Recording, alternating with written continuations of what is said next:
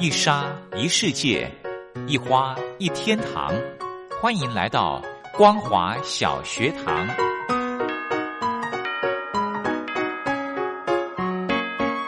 让我们一起学习，一起分享。光华小学堂。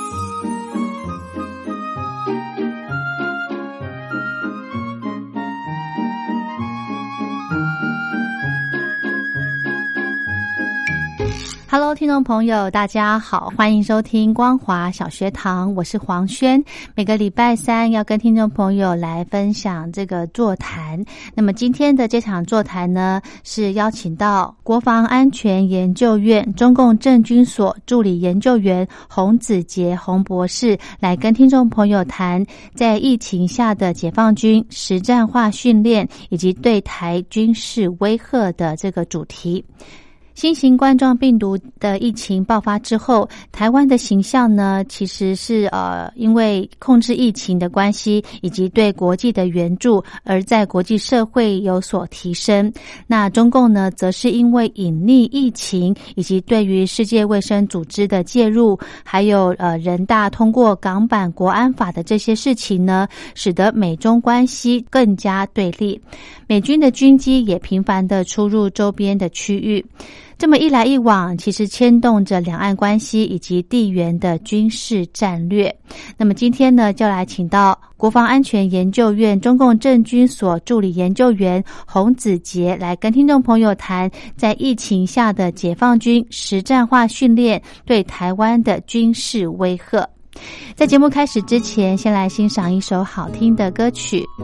由黎明珍所带来的《冒险愉快》。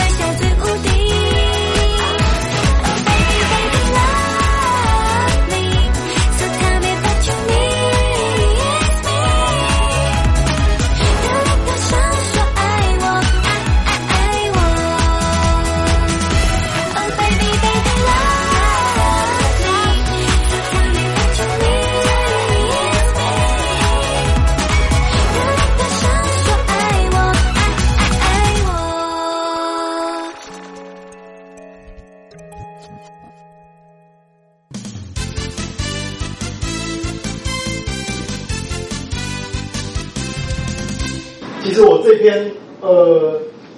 最近应该是蛮蛮切身那个时事的啦，因为昨天刚好那个才坚持才到又又到我们的那个西南海西南空域嘛。那我这边所要谈的是从解放军实战化的角度切入去谈说，呃，应该说比较比较像说去谈说为什么他可以呃现在可以这么这么频繁的他的。这么频繁的去去做一些相关的军事的威慑的一些行为啊，那那这它的一些基础是什么？那我这个这篇比较比较偏向是谈这个。那我直接讲结论啊，这其实这整整篇要谈的就是一点，就是其实，在解放军推动实战化训练的过程中啊，它的它的强度、训练强度什么都越来越强，那也越越来越贴近实战，导致在做军事宣传的时候的成本被降低，就降低，所以。对军事要做军事宣传、做军事威慑的时候，等于在宣传系统来说很轻松，他们就可以去做，也不需要像过去一样要花很，就是要筹备时间要比较长，或者是要要要用比较多剪辑，一看就是啊，又拿过去来用，其实是是有这种很大的差别。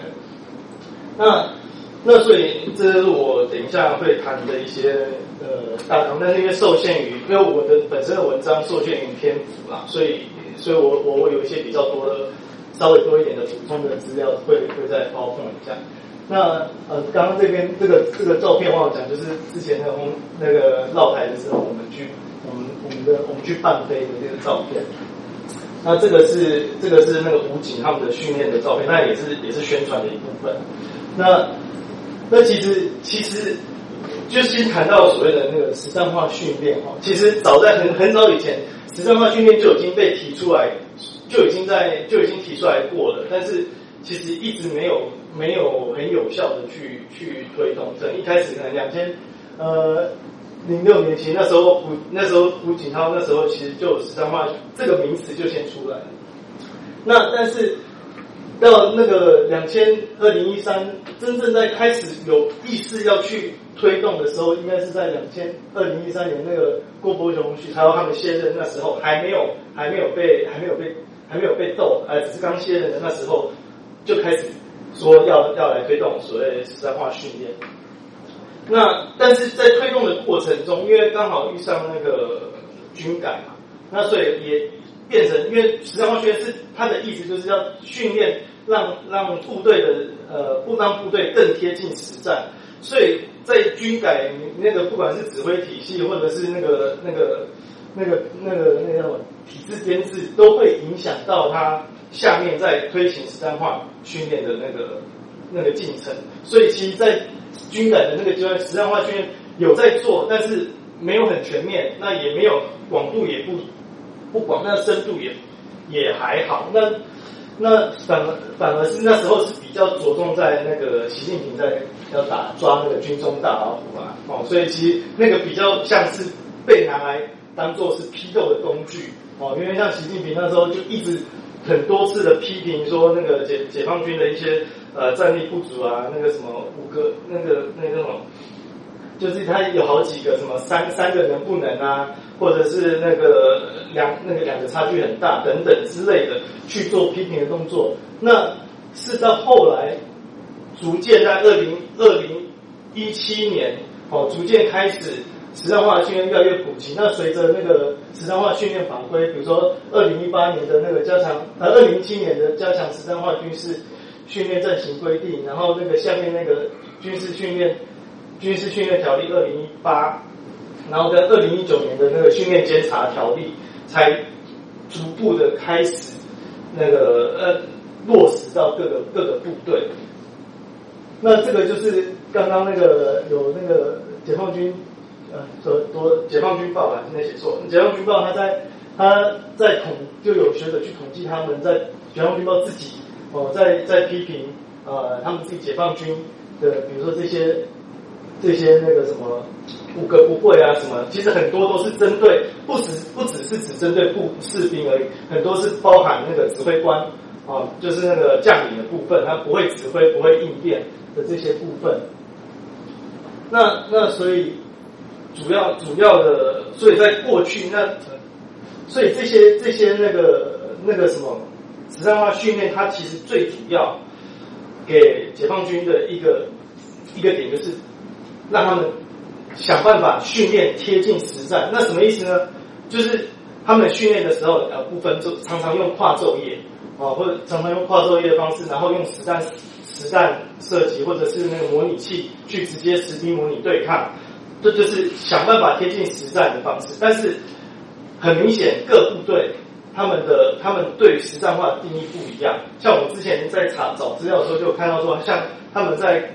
那个考核那个运输车驾驶，哦，不同战区的部队，哦，有些那个比如说假我有点忘，但是假设假设那个北部战区，他们考核是就绕八字形，然后慢慢开，慢慢开，哎，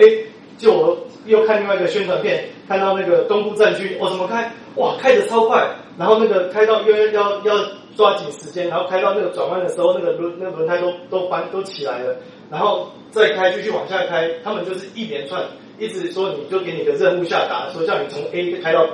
然后但是就只是这样嘞，但是你真的在开的途中，他又会给你什么状那个紧急的状况，然后比如说驾驶兵就开到一半发现，哎呀前面在交战，他们就是可能就拿那个就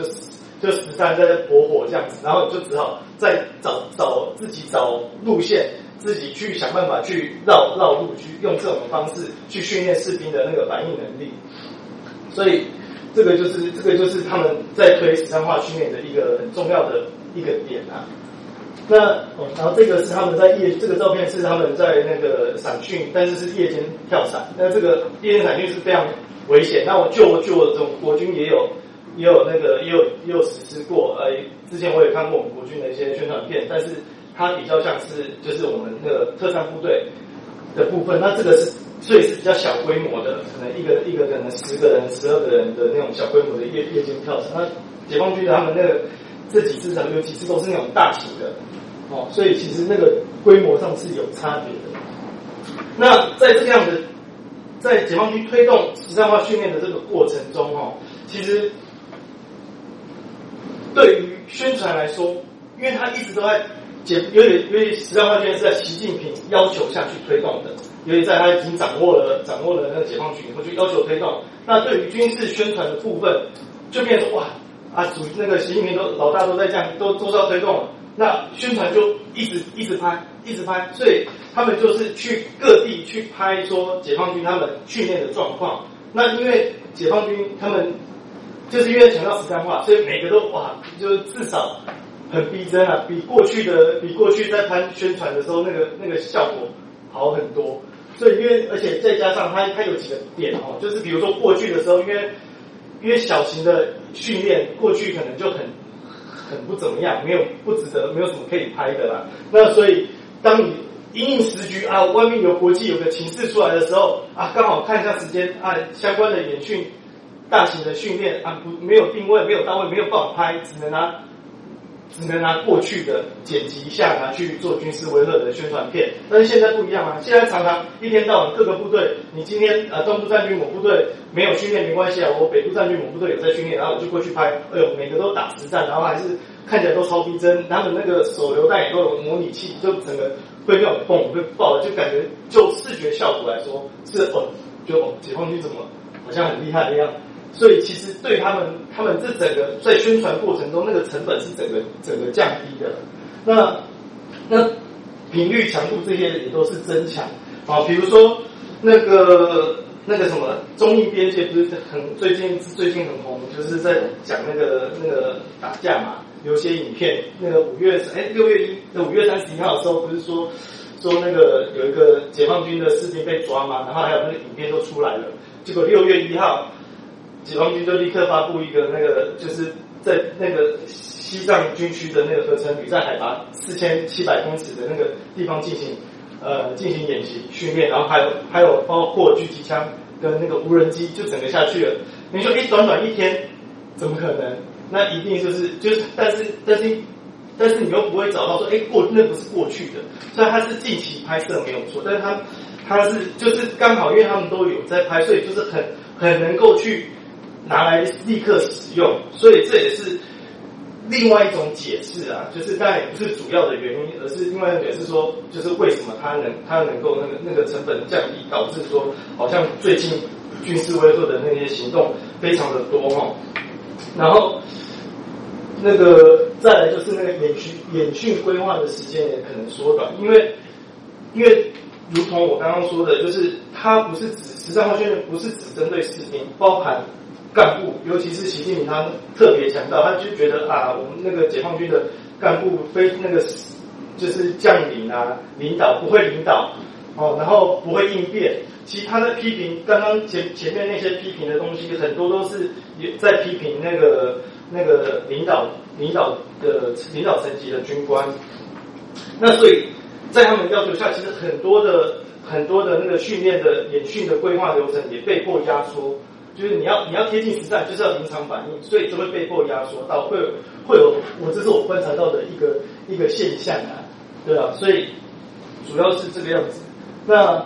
再来就是谈到疫情对解放军训练的影响，那就是嗯，其实哦，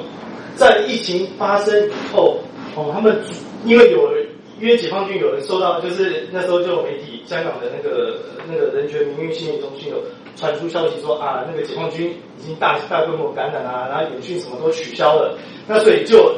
然后也他的那个讯息，那个那个讯息一出来以后，没多久，台湾啊，或是国外的媒体也都大幅引用，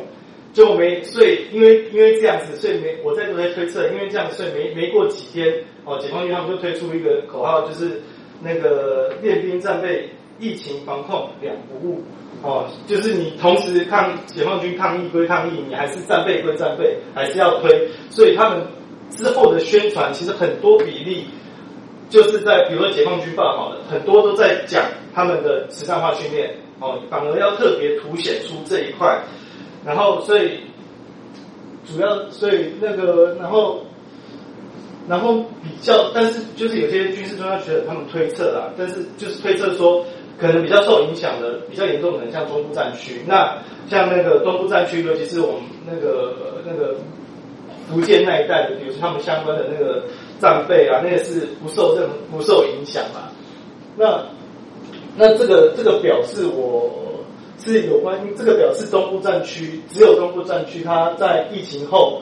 疫情后的一些就经媒体报道我找得到，这不是全部，我相信有更多就是媒体报道他们有关于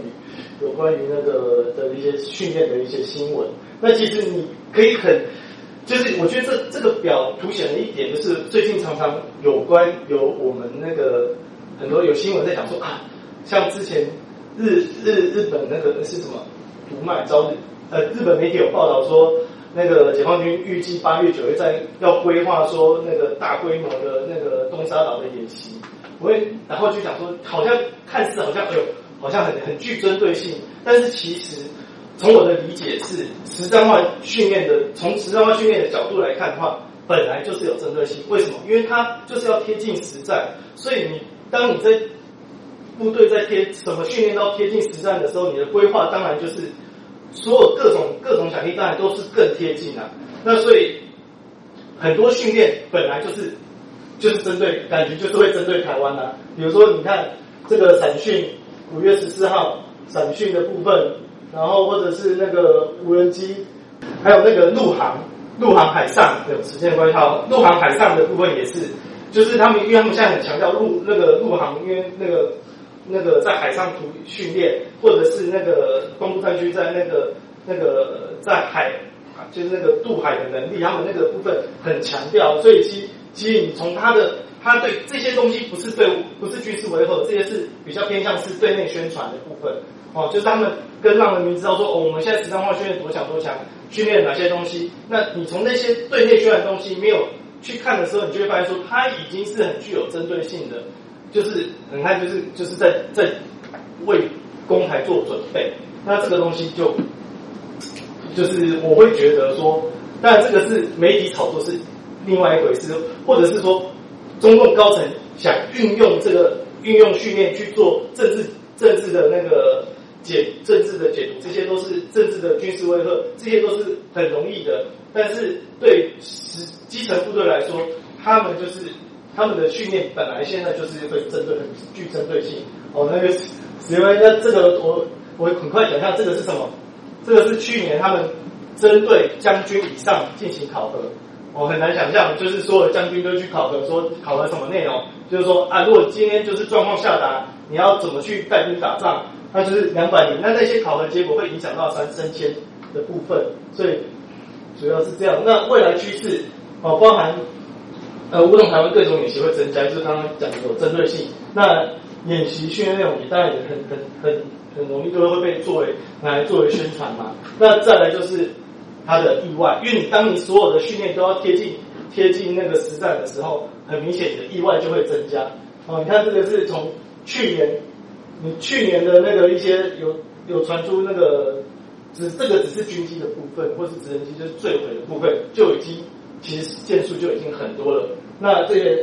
而且这些是已经有，就是有些有传闻有说传出来的，那还有很多是被压下去。那相信那其实是更多的，所以他们在。我前面讲到那个监察、那个监察训练监察的那个条例，它其实有一个某种方面就是要要追求它训练跟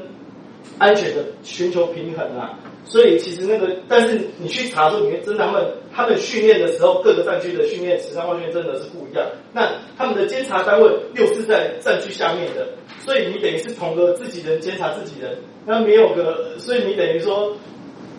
那个标准其实还是没有一个统一的标准的，主要是这样。谢谢大家。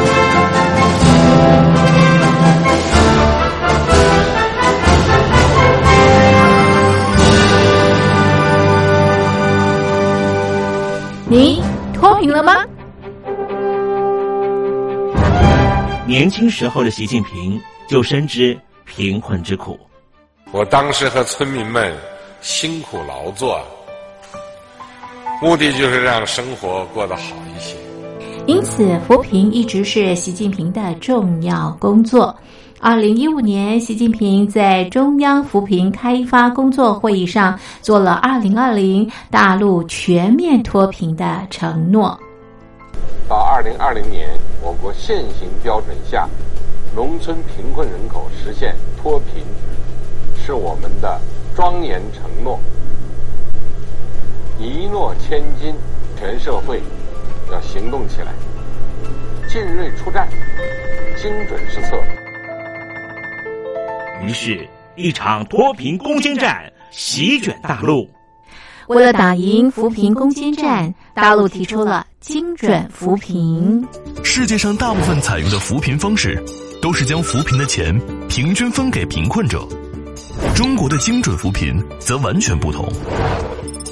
为了让资金使用更高效，扶贫效果更好，中国根据村子的特点以及每户村民档案记录的不同情况来分配钱，安排不同的扶贫方式。于是，有的村子做起了旅游业，有的村子通过修路大桥，极大的增加了农产品的销量。有些没有工作能力的老人，给他们生活所需资金保障；有些缺乏劳动技能的，给他进行职业培训。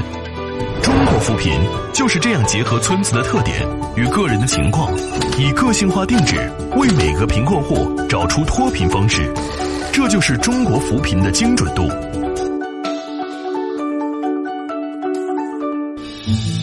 位在山东偏远内陆地区的曹县，二零一七年以七十四个淘宝村名列全中国十大淘宝村群聚第三位，因而摆脱贫困的命运。丁楼村是曹县淘宝村的鼻祖，全村有九成多的家庭在家开网店，大多以服装加工业为主，并形成产业，带动周边乡镇跟进发展，连人口都跟着回流，大学生和外出务工青年纷纷返乡创业。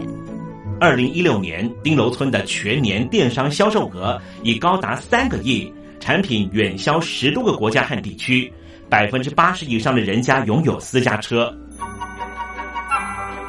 从二零一六年到二零一九年，大陆累计发放三千八百多亿人民币，并动员大量人力，全力扶贫。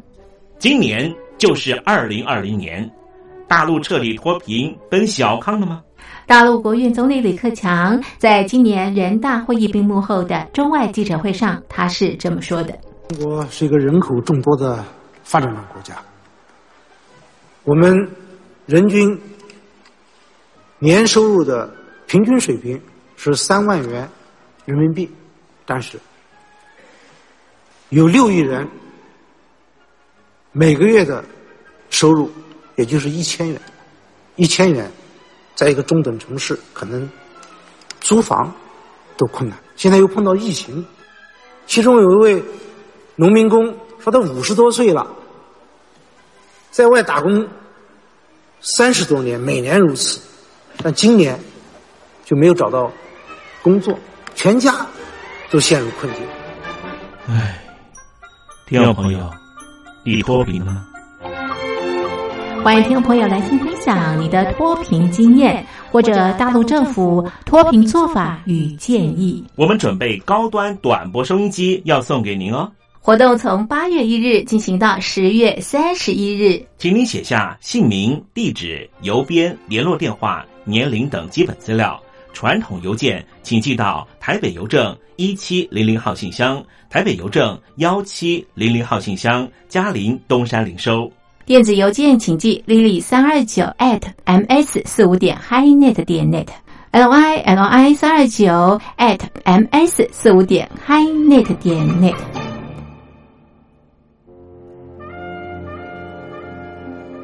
你脱贫了吗？大陆全面脱贫了吗？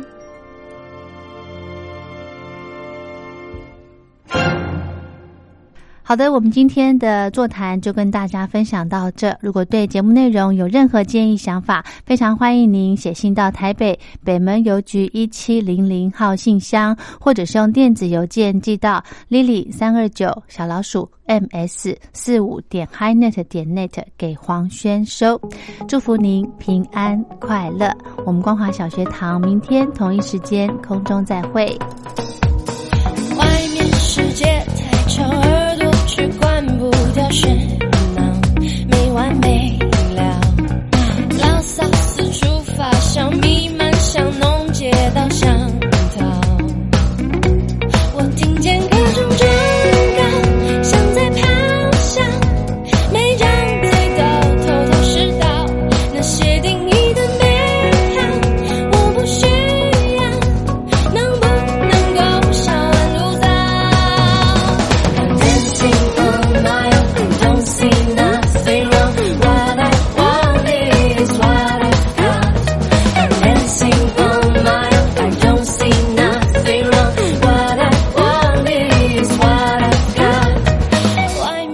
世界太吵，戴上耳机对全宇宙